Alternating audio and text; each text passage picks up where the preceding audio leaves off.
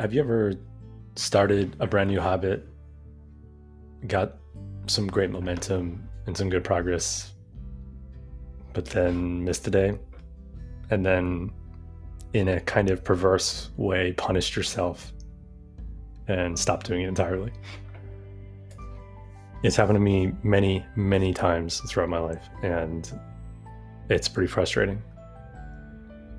A classic example for me is finances you ever spend well throughout the month, watching your finances doing just well, and then all of a sudden you make a couple purchases, maybe you're up a little late on Amazon or something like that, and now it's before you know it, it's been one week or two weeks, and you're kind of afraid to even check your statements. You're kind of afraid to even check your balance, and for whatever reason, you want to push that off as long as possible.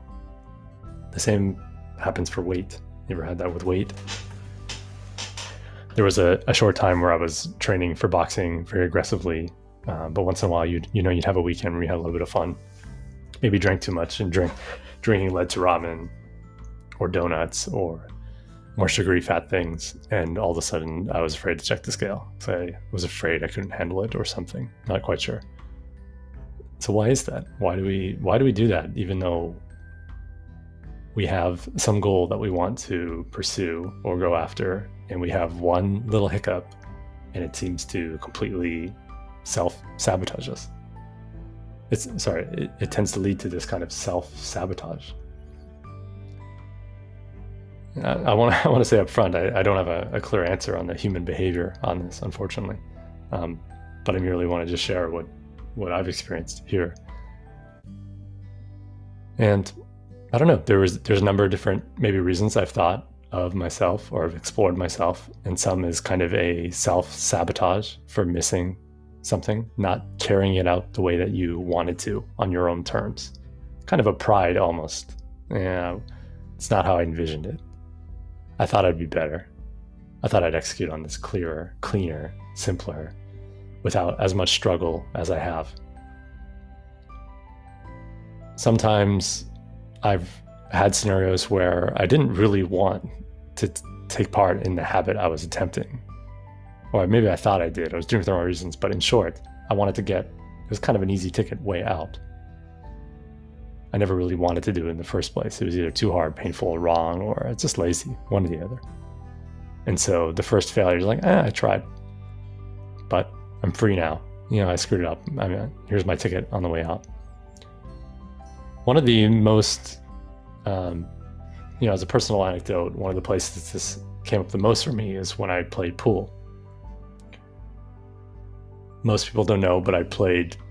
I I would be comfortable calling it semi-professional pool. I was almost pro. Like to be pro, I'd probably need to practice for a few more weeks intensely and start to go on tour. But I was basically semi-professional. And when you play a very high-level pool, it's not people, if you give someone a shot at a table, there's a, a very good chance, I can't remember the exact statistics, but they're going to clear the table. In other words, if you get one kind of clear turn at the table, there's a good chance that they're going to finish the table and you lose a point. And for that reason, most professional matches are played, you know, the first to win five games or 11 games. Because one rack isn't really, one rack of pool is not really enough to determine a winner. It's, it can, it's kind of like flipping a coin. It needs a little bit of time for everyone to figure out kind of on average who's winning. But in professional pool, if you miss once, uh, particularly if you're playing, you know, with a, with a pro, like a real pro, you might need to sit and watch three racks clear in front of your face.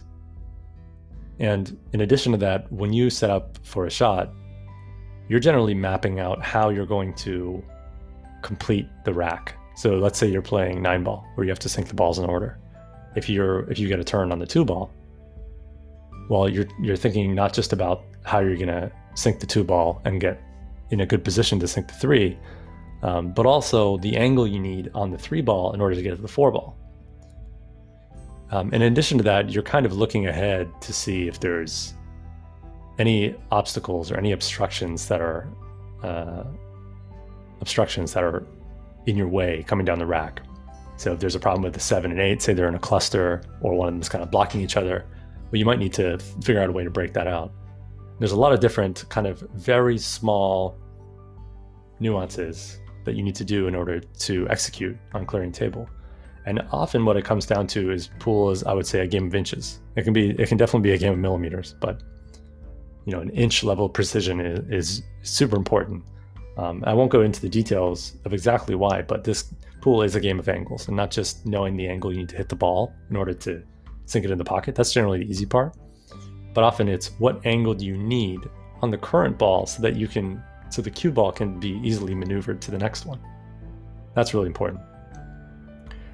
And that's where you can run into some problems. And for that reason, pool tends to be a game of uh, perfectionists tend to get really into pool. You don't, you cannot afford uh, a large margin of error, and you will see, you know, these professional pool players are practicing indoors for uh, sometimes up to 40 hours per week, just indoors. I used to practice, you know, one hour of a single shot over and over and over. Exact cue ball control, pocket it, where you're putting it, all those things you know, on a given table.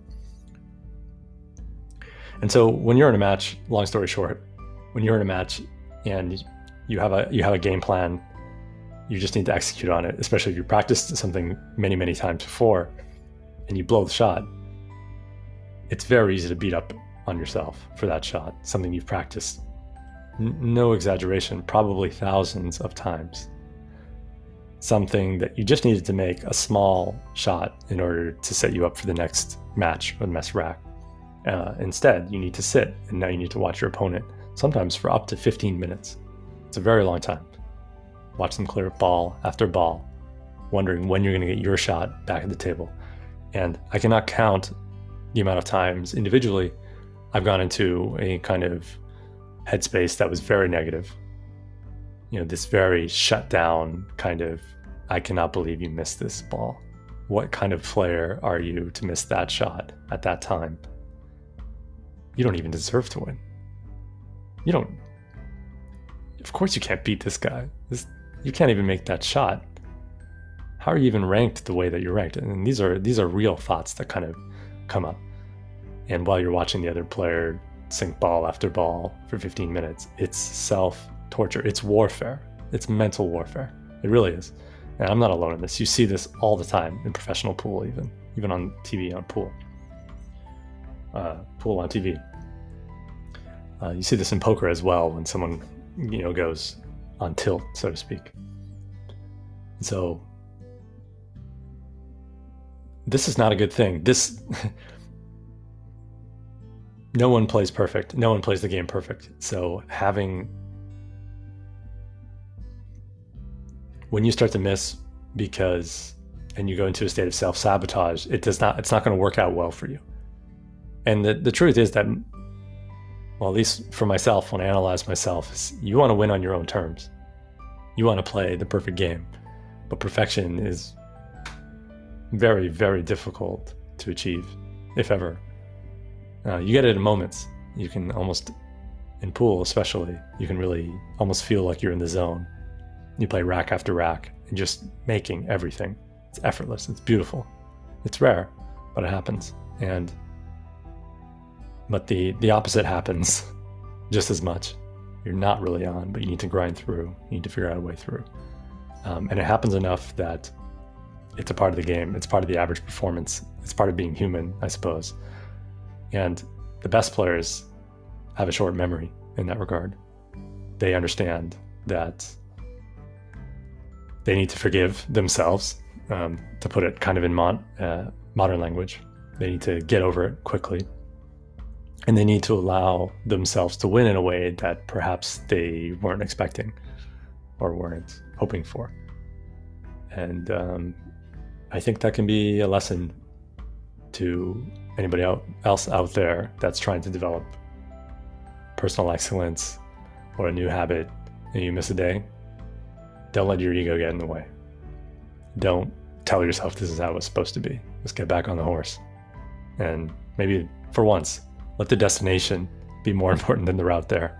You know, as they say, not all progress is a straight line. And in fact, it's it's mostly not. It's probably a, a tangent, revolving sinusoidal wave on the way there. And so, get back on the horse, stay at it. Until next time.